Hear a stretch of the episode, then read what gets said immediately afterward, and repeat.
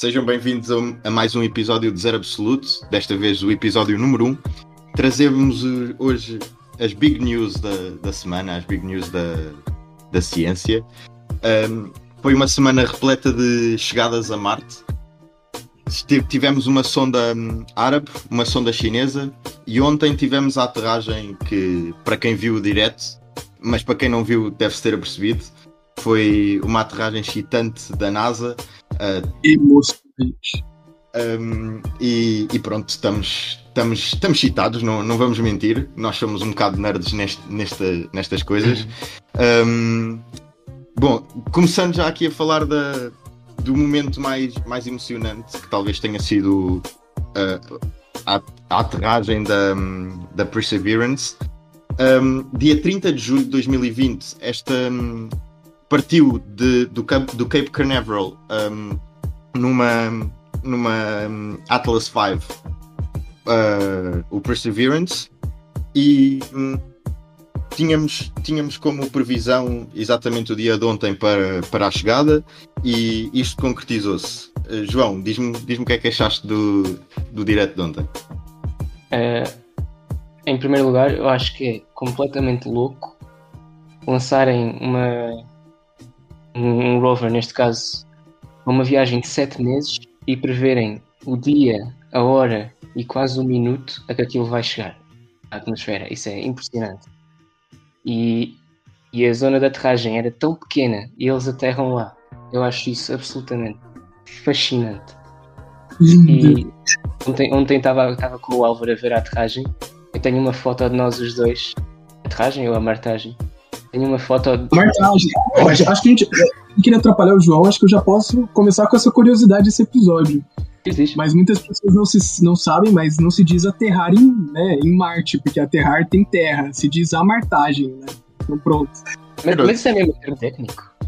É o, é o, termo técnico, e também na Lua é a lunagem. Pois, não pois. se aterram na Lua, percebe? Pois, na realidade... Você sabe como é no Sol? Sabe como que é no Sol?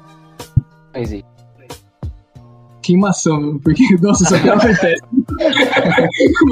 Podem cortar se tiver muito ruim. Não, aqui não se corta nada, aqui não se corta nada. As tuas dead jokes vão ficar, vão ficar no, no episódio, não te preocupes. Desculpa. Estava a dizer que eu estava a ver contigo ontem a aterragem em direto. Eu tenho uma foto de tu e eu, os dois com as mãos na cabeça. Olha, eu, eu confesso, eu confesso que eu literalmente suei pelos olhos, percebe? Mas pronto, foi uma coisa assim. Porque a emoção, porque a emoção passa, a emoção daquela sala de controle passa para. E para, e para quem vem estudando, para quem vem estudando estas coisas, e mesmo para quem não, não estuda, os meus pais não, não tiveram contacto na vida académica com, com a ciência nem com a engenharia, vamos dizer, mas emocionam-se da mesma maneira porque se vê que são pessoas que trabalharam para aquilo sim, e é um objetivo sim, alcançado que, que é uma coisa de facto bastante difícil de, de acontecer. Só, só que acrescentar Sim. uma coisa. Um, já houve três rovers que aterraram em Marte, apesar de não ser de todo uma missão fácil. Nós parece que estamos a falar aqui e que todas, e que todas as missões são bem sucedidas, mas Marte é de facto um planeta difícil de aterrar. 40%, apenas 40% das, das missões foram hum. bem sucedidas. E neste momento a NASA teve três rovers de, de, grande importância. Foram eles o Opportunity e o Curiosity em 2012 e agora o Perseverance. Um.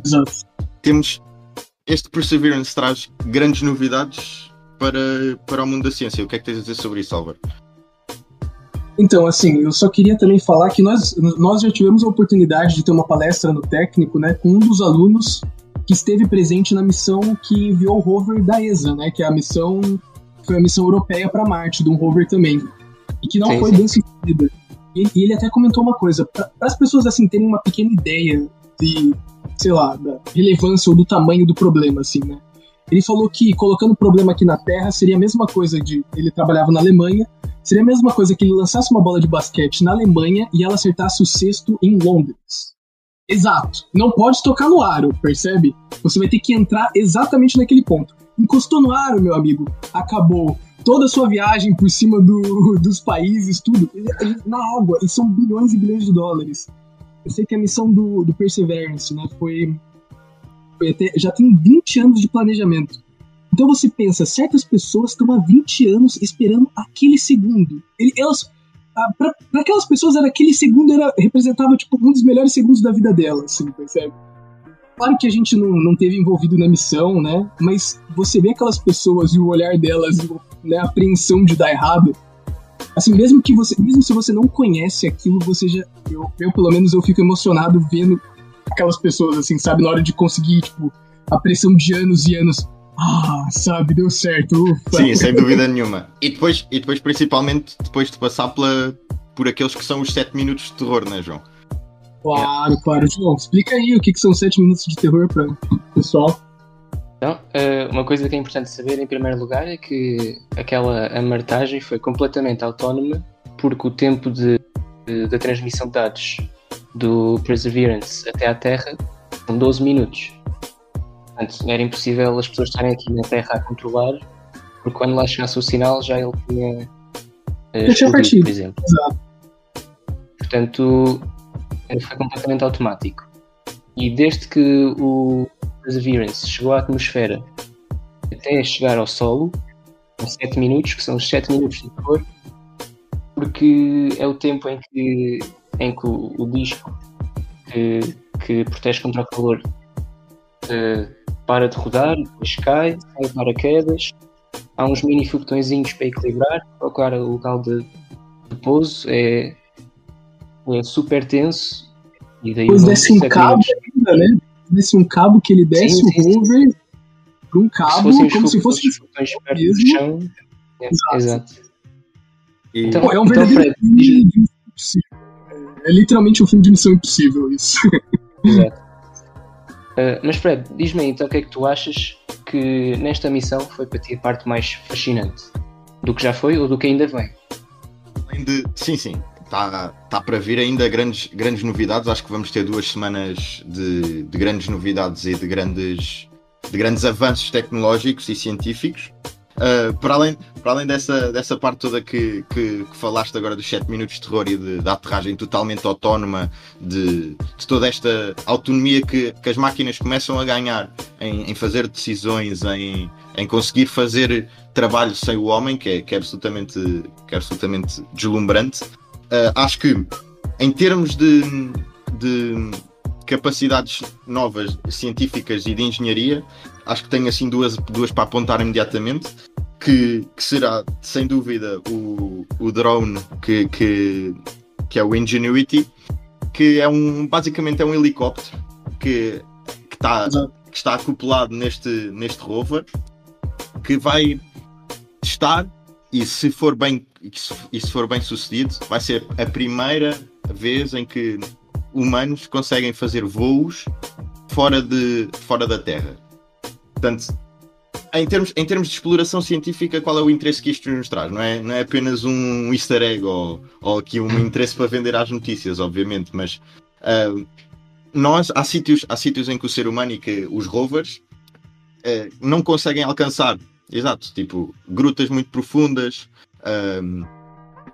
a montanhas muito altas, e é aí que estes drones podem fazer a diferença.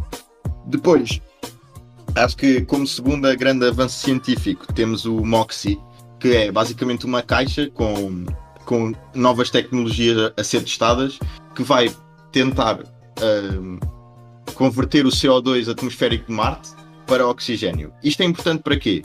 para que nós consigamos uh, ver se é viável uh, uh, habit habitar em Marte e, co e, conseguir fazer com que o CO2 que existe em Marte passe a ser, passe a ser oxigênio para que nós consigamos respirar. Exato, exato, exato.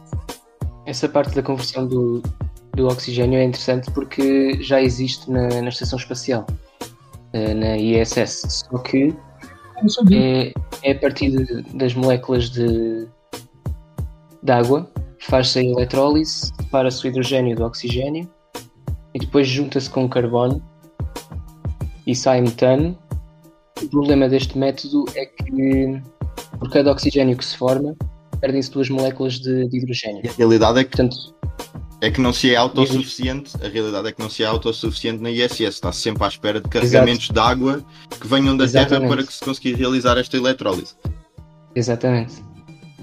É, mas é, é, um, é, um, é um grande desafio também. Deixa eu completar também mais. O Fred estava falando sobre é, o drone que o drone helicóptero, né? Bom, é um grande desafio mesmo realizar um voo em Marte, até também todo esse procedimento de chegar em Marte é uma coisa difícil, muito por conta de que a, a atmosfera de Marte é, uma, é, uma, é muito fina. Ela tem o equivalente a 5% né, da atmosfera aqui da Terra. E para vocês terem uma ideia, quando, né, quando você está querendo, no caso, parar um objeto que está voando a uma velocidade estrondosa, você precisa fazer com que ele bata em alguma coisa para ele frear, né? Por exemplo, assim, se você tem, né, no caso ele ia, ele ele batia na atmosfera de Marte e isso ia desacelera, desacelerando ele. Acontece, como a atmosfera é muito fina, por isso que eles precisaram de, sabe, vários métodos. Era, um, era isso, e depois um paraquedas, e depois os foguetes, os foguetões, que eram vários procedimentos para tentar ganhar da, da atmosfera de Marte.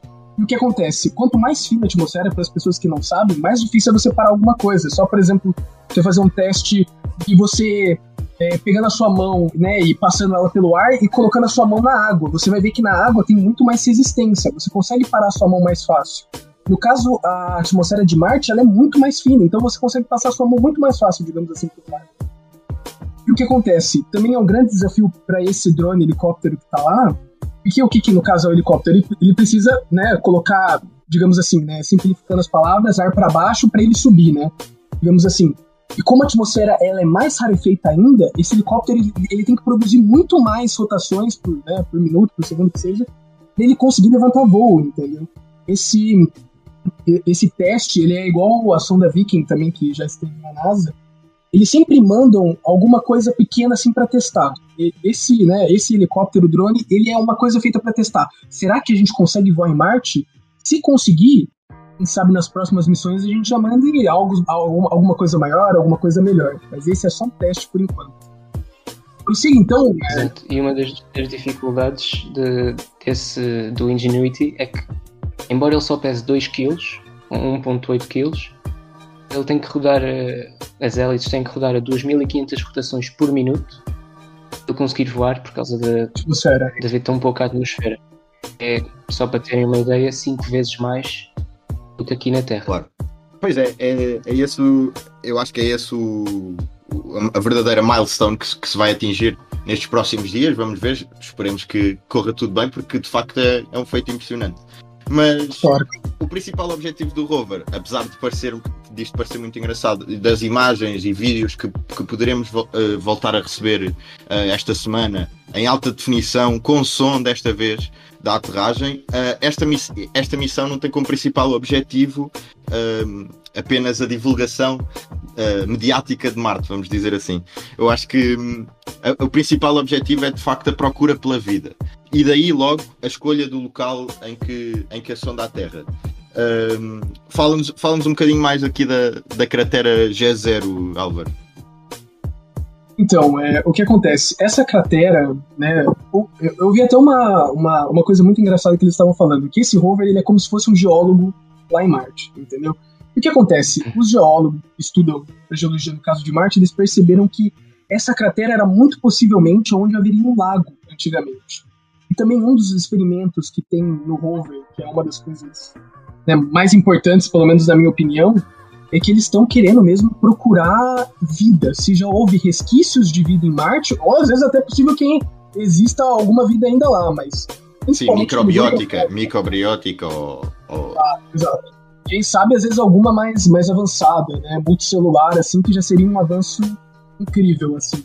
Mas o que eles estão agora procurando são tipos de rocha. Ele é um geólogo que ele vai lá, ele vai tentar, vai, procurando assim como para simplificar também de novo, ele vai tentar procurar fósseis desses micro-organismos que muito provavelmente viveram na água ali. Porque nós sabemos hoje em dia que a Terra ela é maravilhosa, percebe? Por exemplo, assim, se chegar hoje em dia a ter alienígenas na Terra, eles vão falar, uau, aqui é um lugar para vida.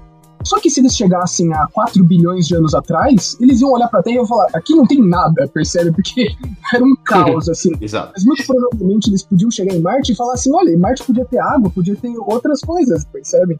E com o tempo, isso pode ter sido, né? Pode ter se acabado. E pronto. Mas então, o que acontece? Se, se, se fosse descoberto mesmo algum resquício de vida em Marte, para mim, eu acho que seria Eu, eu, eu não sei, assim, mas acho que para mim seria uma, um marco, assim, na história da humanidade descobrir que nós não somos os únicos. Sim, acho que. Aliás, acho que é uma das grandes questões que nós tentamos resolver e acho que é isso que, que, a, NASA, que a NASA e que toda esta exploração espacial nos tem sempre trazido e que é uma das grandes importâncias da exploração espacial. Acho que é, acho que é esta grande resposta das grandes perguntas que, nós, que a humanidade tem feito desde, desde sempre. Neste, neste caso, estamos a fazer através de máquinas, mas um dia podemos fazer através de pessoas. E, e, aliás, é, é, o, é, o, é, o objetivo, é o objetivo final, de facto. Um, é o objetivo às vezes, final. Às vezes as pessoas podem ficar com esta sensação de que, que são gastos muitos, muitos milhões de euros, muitos milhares de dólares nesta, nesta, nestas economias, né? nesta claro. exploração espacial que às vezes pode parecer sem sentido, mas os, os grandes avanços uh, na humanidade são feitos também pela busca pela descoberta. Uh, nós, nós, enquanto portugueses, temos um, um grande exemplo da, da exploração atlântica, atlântica e, e, mundial oceânica, vamos falar assim. Um, todo, toda a, a, comunicação comercial, toda, toda a tecnologia dos barcos foi, foi desenvolvida por este por, este, por esta ânsia de, de descoberta. Nós estamos, nós, estamos, nós estamos neste momento numa, numa altura semelhante, mas com o espaço. E acho que não nos devemos, não nos devemos uh, parar, parar de questionar e parar de querer que esta, que esta vertente humana se, se estenda, porque, porque de facto é muito importante e, e tem um papel gigante na nossa evolução. É quem nós somos, é querer saber onde é que nós vimos, a origem das coisas, se estamos sozinhos e além disso, uh, coisas, coisas uh, do cotidiano, como a previsão do tempo amanhã, tudo depende de satélites que estão no espaço e até experiências que são realizadas na estação espacial, uh, medicamentos e crescimento de, de plantas. Yeah. Para mandar as mensagens hoje em dia, quase tudo é feito por satélites, percebe? Eu, por exemplo, né, que moro aqui em Portugal, eu converso com os meus pais hoje em dia sem pagar absolutamente nada pelo WhatsApp e é quase que automaticamente. Isso só é possível graças aos satélites, entendeu? Que conseguem passar o sinal tão rápido assim e, e tudo tudo faz com que seja e tudo faz com que isso seja melhor, né? Não sei se vocês estavam a ver eh, de certeza que estava. Que pergunta estúpida. Claro que estavam a ver a, o direto. Mas a determinada altura, a determinada altura, acho que falam lá que hum, o primeiro humano a pisar em Marte é muito provável que já esteja vivo. O que é que, pá, o que, é que vocês acham, acham disto? Acham, que idade é que acham que tem neste momento? Que idade é que acham Concordo, que tem neste momento? Dele é Álvaro. Então. é...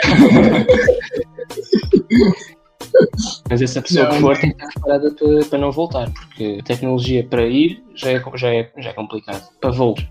Já é complicado para voltar.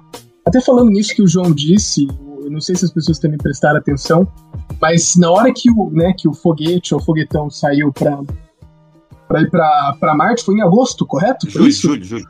30 de julho. 30 de julho. É, e ele só chegou, ele só chegou em Marte. É, ele só chegou em Marte em fevereiro agora. E também tem outra coisa, você não pode simplesmente decidir, ah, ok, fiz um rover, vou mandar para Marte. Que era até uma coisa que a gente estava conversando. Você tem que esperar uma janela de lançamento que só acontece a cada 26 meses para você conseguir mandar, entendeu? Então o que acontece? Mesmo se, mesmo se desse errado, eles falavam assim: ah, não, a gente tem outro aqui. Não, você vai ter que esperar mais 26 meses para mandar outro. Isso porque você tem que esperar, né, os planetas eles se alinharem de novo, era até o exemplo que eu estava dando aqui antes para eles, que era assim, por exemplo, você tem duas pessoas correndo numa pista digamos que uma vai mais rápido do que a outra. Ela, não, uma pista circular. Às vezes elas vão se encontrar só depois de elas ter dado duas voltas, entendeu? E é mais ou menos o equivalente ao que acontece com a Terra e Marte. Elas só encontram depois dessas corridas que elas dão ao redor do Sol a cada 26 meses. Então, então é isso. Mas João, é, prossiga aí, dê continuidade ao que eu tô falando. Eu acho que eu acho também uma das coisas uma, uma das coisas interessantes que que, é, que, que essa janela de tempo tem é que uma missão, em, uma missão em Marte, uma missão tripulada em Marte, nunca poderá ter menos do que 26 meses, porque é, é, é precisamente, é precisamente este tempo que demora a chegar, estabelecer bases, estabelecer uh, novas, novas uh, pesquisas, todo o tipo de coisas que se queira fazer na missão e depois o tempo de voltar. Na Lua, na Lua simplesmente podia, podíamos ir, ir num dia voltar no outro. Não, não havia grande problema. Em Marte temos que ter as garantias de que se forem pessoas para lá, que vão, que, que vão, esperemos que sim, um, consigam, consigam se manter vivas durante este, este espaço de tempo o suficiente para, para poder voltar. Caso voltem também, né? Porque tem isso que o João falou. Às vezes as primeiras missões não se tenha que, por exemplo, na próxima janela você vai conseguir voltar para a Terra ainda. Sim, claro. Então, é, uma, é assim, é literalmente é, o senso de exploração era até um, uma coisa que a gente conversa assim, que hoje em dia nós viajamos, né? Vamos uma semana, não sei, para algum país aqui da Europa e ah, uma viagem, que emocionante. Sabe, isso daí, pensa assim, falar para os portugueses assim, ah, eu fui para Grécia, tipo, uma semana e voltando e falava, isso não é uma viagem, isso daí, tipo, é uma brincadeira que eu faço no final de semana, percebe? Essas, viagens eram, né? O, o, Fred que sabe que veleja, pô, eram anos, entendeu? São explorações de anos. Sim, sim. Mas, mas agora pegando neste assunto de exploração, o que é que, o que, é que vocês veem a acontecer no, no futuro próximo de 10, 20 anos? O que é que vem a acontecer uh, na, exploração, na exploração espacial? Uh, marcos importantes que possam que, que, mudem o caminho da, da humanidade, o que é que vocês veem que, que pode acontecer? Uh, vamos ter pessoas em Marte, vai ser uh, uma, um, uma abordagem mais comercial, vamos ter uh, vamos ter casas em Marte, não sei. João, diz-me o que é que achas sobre isto. E hoje em dia, né, a humanidade tem sempre aquele ditado que fala: não coloque seus ovos todos numa mesma cesta, né? Hum. dia, todos os nossos ovos, que são no caso a humanidade, estão aqui na Terra.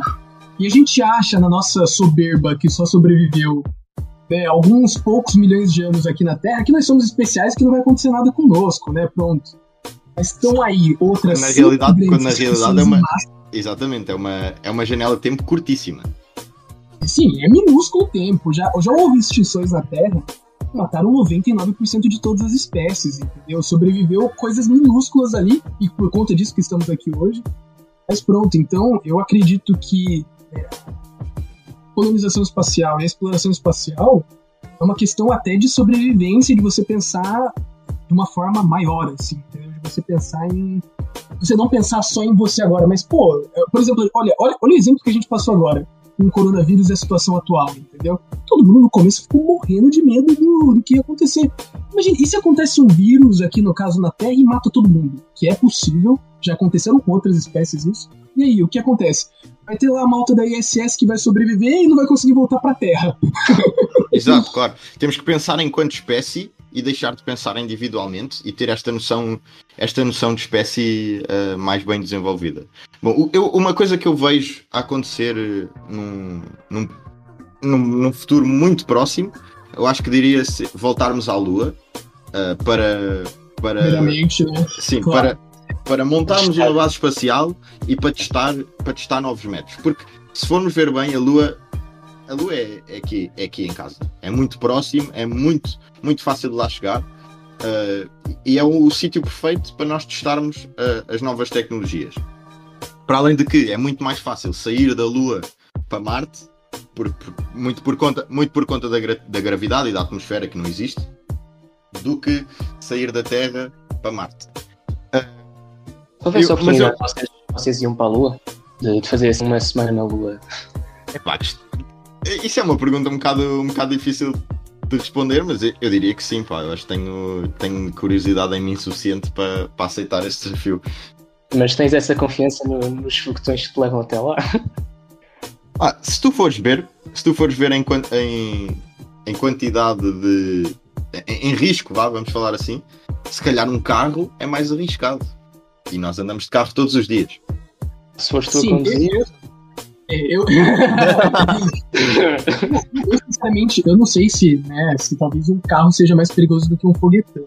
É, eu, eu não conheço essas, essas probabilidades. Não, mas assim, o, carro, o carro é o meio de transporte mais perigoso que nós temos. O que é, sim, o que é fantástico exato. porque é o, o mais utilizado. Sim, sim, exato. Mas por quê? Porque tá muito no nosso controle, né? Porque os seres humanos que controlam o...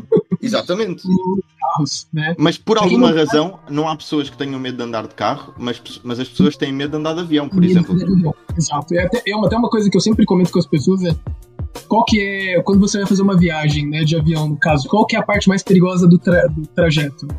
Hum. Todas as pessoas dizem, ah, não sei, é a aterragem, ou é o decolar, né, o descolar do voo. Eu sempre falo, não, essa é a parte mais segura. A parte mais perigosa é você saindo de casa para chegar no aeroporto de carro. Essa é a parte mais perigosa.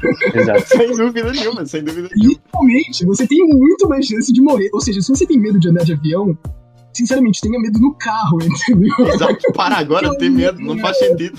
Não, é, não, faz, não faz muito sentido.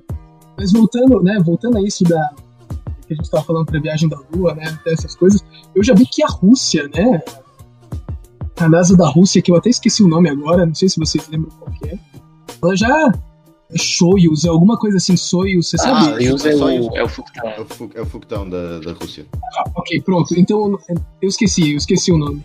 Mas pronto, e eu sei que eles já vendem bilhetes pra, pra Lua. Se você quiser, atualmente, você consegue comprar um bilhete para você ir pra Lua, entendeu? Ele custa 81 milhões por assento. Meu por Deus. assento. Assento. 81 milhões não é assim tão caro.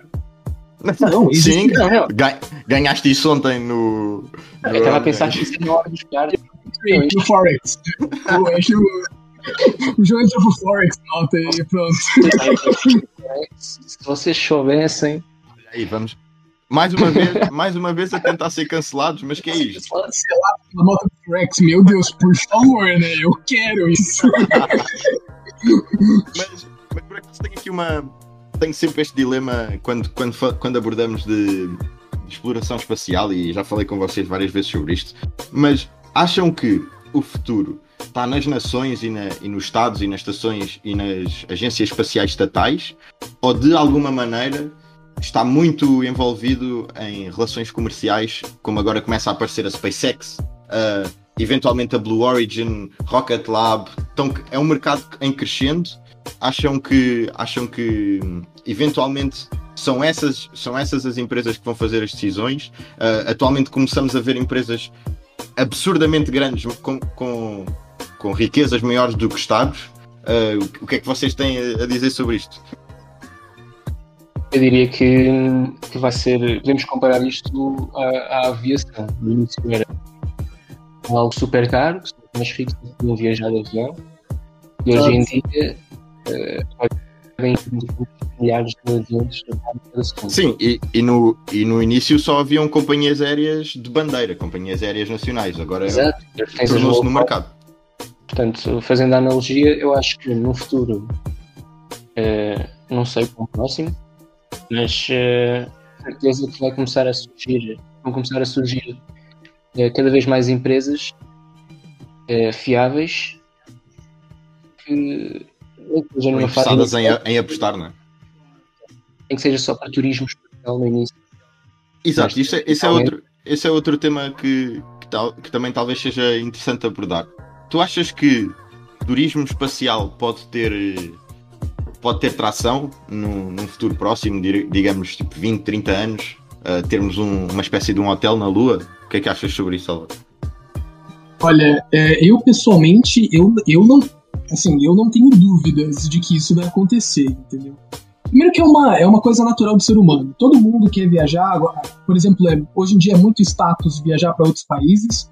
Daqui a 10, acredito que 10, 20 anos já será status viajar para o espaço, entendeu? Já vai ser uma questão que a gente vai ver os milionários viajando todos para o espaço.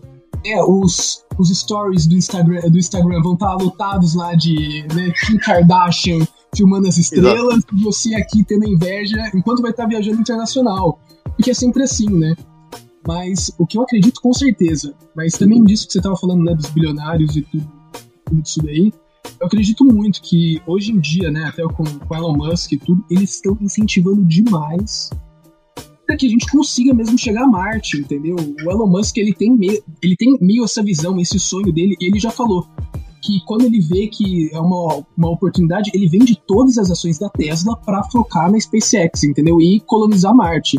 Esse é o sonho dele, entendeu? Tipo, ele quer colonizar Marte, ele quer fazer disso realidade. Claro, é o, é, é, o, é o sonho, sonho final dele, porque ele próprio diz que quer morrer em Marte, portanto é, é mesmo focado, focado nisso. Agora, achas que vou conseguir comprar uma casa em Marte? Os meus filhos já conseguem comprar uma casa em Marte, Álvaro? Os seus filhos já vão conseguir comprar uma casa em Marte? Olha, eu não sei, eu, eu não consegui ver, até dei uma pesquisada antes no podcast pra gente conseguir ver quanto que vai ser uma, uma casa em Marte. Né? A gente queria saber disso. Mas a gente já sabe quanto que vai ser uma passagem. Se você quiser comprar uma passagem para Marte daqui a 15 anos, terá. Só vai ter que ser uma das duas mil, se eu não me engano, são, são um pouco mais de duas mil pessoas que são bilionárias no mundo para conseguir comprar. Elas vão estar na faixa de um bilhão de dólares. Ou seja, que tu vai ser tu vai ser aos 50, não é? Aos 50 Sim, claro. vai ser nas minhas previsões, é milionário até os 30 e até os 50 bilionário. nós, nós os três, nós os três. Os três, os três. Até porque, né, um bilhão, ninguém vai ficar pagando pro amigo aqui uma viagem pra Marte. Os três vão ter que ser bilionários. Claro, claro que sim. amigos, amigos, bilhões à parte. Obrigado pela parte que me toca. Eu pagava para ti. Sem, é claro. não haja dúvidas, né? Mas então, mas, é, assim, é um preço extremamente caro e assim, as condições de vida em Marte ainda são muito discutidas. É, por exemplo, assim, tem o grande problema da viagem, que são seis meses de viagem numa nave super fechada. Tem outro grande problema também que é a radiação. Marte não tem um campo eletromagnético né, que protege da radiação vinda do espaço. Ou seja, se você vai querer lá tomar, não sei, um banho de sol em Marte, assim, ah, vou pegar um solzinho aqui, você vai voltar. É mais câncer. tipo radioterapia ou quimioterapia. É, você, vai, é uma, é, você vai voltar com câncer, cancro, barra para brasileiros e portugueses entenderem, de todos os tipos, porque você vai ter radiação lá batendo na sua pele a todo momento. Então o que acontece? Você tem que pensar. Muitas pessoas pensam que as primeiras habitações vão ser feitas em cavernas marcianas. As pessoas vão morar debaixo de cavernas para se proteger da radiação outras ficam pensando em métodos para tipo balões que vão ser usados como ímãs gigantes para criar uma criar esse esse, esse campo, imã, é, esse campo em esse campo em Marte. E também outra ideia que eu gosto muito é que o que acontece, até se fala, Marte a gente não consegue respirar, né? O processo de transformar planetas, caso né, transformar planetas em planetas habitáveis para o ser humano, chama-se terraformar, né? Esse é o nome do, do, desse processo. E existe já uma, um método que eu acho que é super engraçado, que até o Elon Musk fala bastante, que é o Nuke Mars, né? Nuke Mars, não sei como se diz. Sim. É o quê? A ideia é basicamente jogar bombas ogivas nucleares nos polos de Marte para que elas levantem, tipo, muitos gases na atmosfera e isso cria uma atmosfera, entendeu? Você fazer um, um inverno nuclear assim com pó que vai subir disso, entendeu? Ou seja, as ideias ideias não faltam, sabe? Faltam bilhões por enquanto. Mas eu quero saber do João, enquanto você não tem os bilhões, é, você acha que vai ser isso possível mesmo de acontecer, assim, ou... Eu, eu não sei, qual vai ser o desafio, sabe? Eu não sei, me conta mais sobre isso. Pois, uh, eu acho que, acho que, que está com um problema muito complicado por causa de, do, do oxigênio, da radiação a temperatura, que são, são menos, menos de 60 graus, uma coisa assim. Portanto, não dá para tomar banhos de sol assim, como se fosse na praia. Não é propriamente um verão no Algarve. Exato. Não, não. uh, a minha visão da vida em Marte uh, será viver dentro de, da base e se eventualmente tivermos que sair. Diz, diz. Você iria para Marte se houver uma proposta daqui a, não sei, 30 anos. Eu tô falando assim, você já conheceu a Terra toda, entendeu? Você já viajou para todos os países, você já é um bilionário, se cansou das praias de Bahamas e do Pacífico, entendeu? E pronto. Cancún já não tem piada. Cancún já não tem mais piada. Os parques da Disney para você são, percebe? Tipo, você quer foguetões, entendeu? Exato. Eu tô dizendo assim, com certeza não agora, mas você acha que no futuro você iria, tipo, morar lá, assim? Tô falando morar mesmo, assim, sim, participar sim. da colonização, plantar batata. Uh, eu acho que não. Eu acho que não, não, não, era, não era capaz de fazer isso. Uh, porque, porque depois a vida em Marte ia ser bastante, ia ser bastante monótona. Ia ser estar sempre dentro da, da base, protegido. Ao sair à rua, à rua, a Marte, Sim. era num, num, num fato, num fato quente com oxigênio que proteja da, da radioatividade Quer dizer, há, há umas opções, há umas opções também que se fala, que é construir cidades por baixo de cúpulas. Uh, para que tu consigas ter uma liberdade um bocadinho, um bocadinho melhor. Agora, Sim. se me perguntares a mim se eu. Se Estou eu. Se eu acho que, que, que, que era capaz de... Sim, sim, eu estou percebi, percebi a pergunta. Agora, eu, eu acho que tenho, tenho esta sensação de querer explorar as coisas muito, muito presente em mim, mas eu acho que se calhar o, o início da vida em Marte, que é o que nós vamos assistir, uh, se tudo correr bem, eu acho que vai ser muito primitivo ainda, no sentido em que, sei lá, muito, muito à semelhança do que os primeiros humanos na Terra fariam, de cultivar, claro, com um, com um background científico muito maior, mas cultivar, tentar arranjar maneiras de, de, de construção, tentar arranjar maneiras de nos adaptarmos, eu acho que, que pode ser muito, muito interessante. Mas então não estás a ver no nosso tempo de vida a, a existirem já essas sociedades por baixo de cúpulas e isso, isso já, já, não vamos a tempo. Eu sei, eu sei que pá, o que é incrível é o ritmo de, de, evolução que nós temos, porque ainda no outro dia eu estava a ver ah, porque ainda no outro dia estava a ver que em 100 anos, há 100 anos, nós estávamos a começar a voar. Estávamos a começar a voar há 100 anos e hoje temos um helicóptero em Marte, estás a perceber? Um, é um drone em Marte. É absurdo. Uh, se este nível de evolução se mantiver, eu não sei se podemos estar a evoluir, a evoluir esta quantidade de, de conhecimento e de avanço Sim, científico é em meses. Em... Sim, é, é incrível. Não, não sei quando é que isto pode parar, estás a perceber? Não, é. é, é muito interessante mesmo. Eu também fico pensando nisso. Mas tu ias, Álvaro? Tu ias para Marte? Se eu iria, olha, é uma pergunta difícil. Com certeza, né? Custam bilhões. Mas, de qualquer forma, pensando. Eu, eu, eu, sinceramente acho, eu, assim, eu, eu tenho certos planos para minha vida, entendeu? E eu acho que a partir do momento que eu passei de uns 70 anos, 80 anos, sabe, eu acho que eu já entrei na parte da minha vida que eu posso começar a arriscar, porque eu já vivi bastante, entendeu? Sim, já, também já não quer saber do resto, né? Sim, entendeu? Tipo, por exemplo, eu posso tentar fazer, fazer coisas que tem probabilidade grande de eu morrer no caminho, percebe? Já tá contente com o que fizeste. Entendeu? Eu pretendo até lá. Então, assim, eu achava que seria uma experiência. Pô, imagina, né? Você ser uma das, literalmente, uma das primeiras pessoas que vai, no caso, nascer na Terra e morrer em Marte, entendeu? Eu acredito que até o final da nossa vida, isso porque a gente também não sabe, mas tem muitas pesquisas evoluindo no sentido de aumentar a nossa expectativa de vida. Então, quem sabe nós, hoje em dia, não vivemos mais 100 anos. A gente, quem sabe, pode conseguir viver até 150 anos, entendeu? É, é uma, é uma coisa mais possível que está sendo estudado isso daí.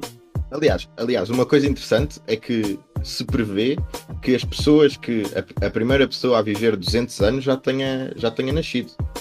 Já tinha, já tinha nossa. É, é de facto, estás a perceber? É, é este ritmo que nós temos constantemente que se se mantiver, porque nós também não podemos ter a certeza de tudo, mas acredito que, que estejamos longe de atingir um platô científico.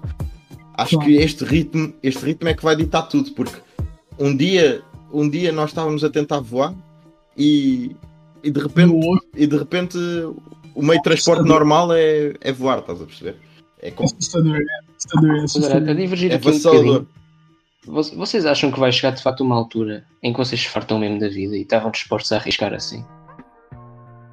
Uh, pá. tô falando agora nos meus 20 anos, que eu tomo claro. o máximo cuidado possível em todas as coisas que eu faço. Mas. Não, eu acho, que, eu, acho que, eu acho que nós somos, por definição, viciados em viver, não é? Então, exato, exato. Não íamos estar, não íamos nunca conseguir. Só se tivéssemos mesmo de facto a, a confirmação de que morreríamos num, numa data específica. Porque... Uma espécie de eutanásia, mas. Sim, exato.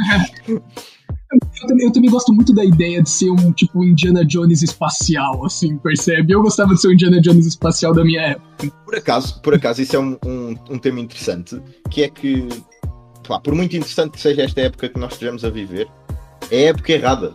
Porque nascemos demasiado cedo para explorar outros planetas, de facto, e para ter a liberdade de explorar outros planetas, e demasiado tarde para conhecermos o nosso planeta e para, e para termos a liberdade de explorar o nosso planeta. Portanto, nós estamos naquela faixa intermédia em que simplesmente a humanidade, a humanidade enquanto sociedade evolui, mas enquanto este, este desígnio explorador simplesmente, simplesmente está meio, meio parado e meio uh, a começar de novo.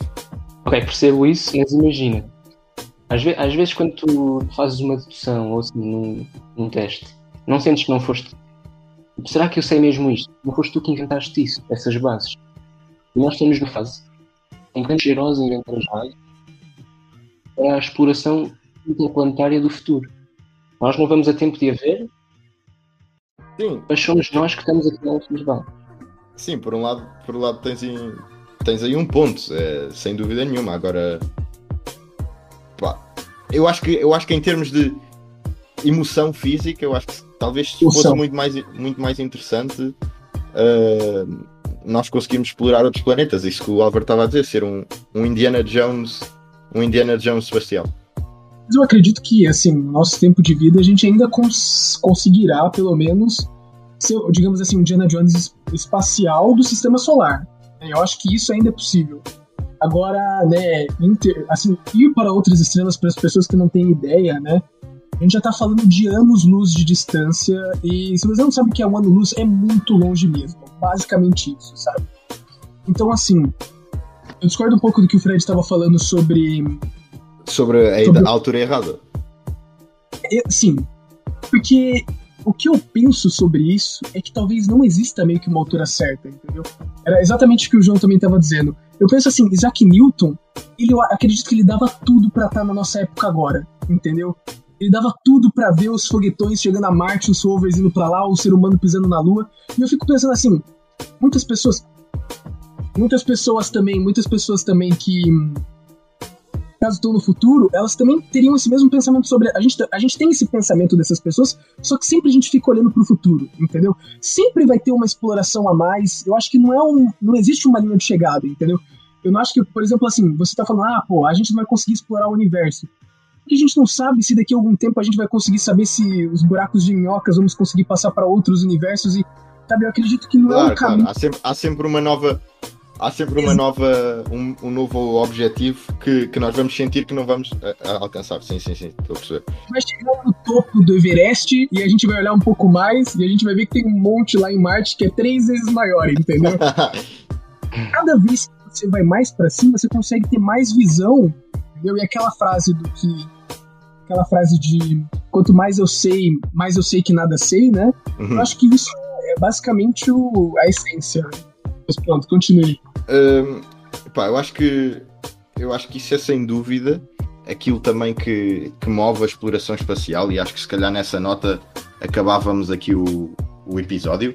Acho que acho que é muito acho que é muito essa essa visão que nos faz avançar porque nós estamos aqui, aparecemos aqui como espécie neste planeta, uh, somos rodeados por, por este universo de que pouco ou nada sabemos. E nós não podemos simplesmente deixar-nos ficar aqui, não seria da nossa espécie. Portanto, acho que é com, com muita motivação e com, e com muito interesse que, nós, que todos nós e que todas as crianças e que todas as, as gerações deviam olhar para, para, estes acontecimentos que nós, que nós estamos a, a presenciar e ver que uh, nós estamos de facto em busca das respostas que são que, que estão presentes no universo.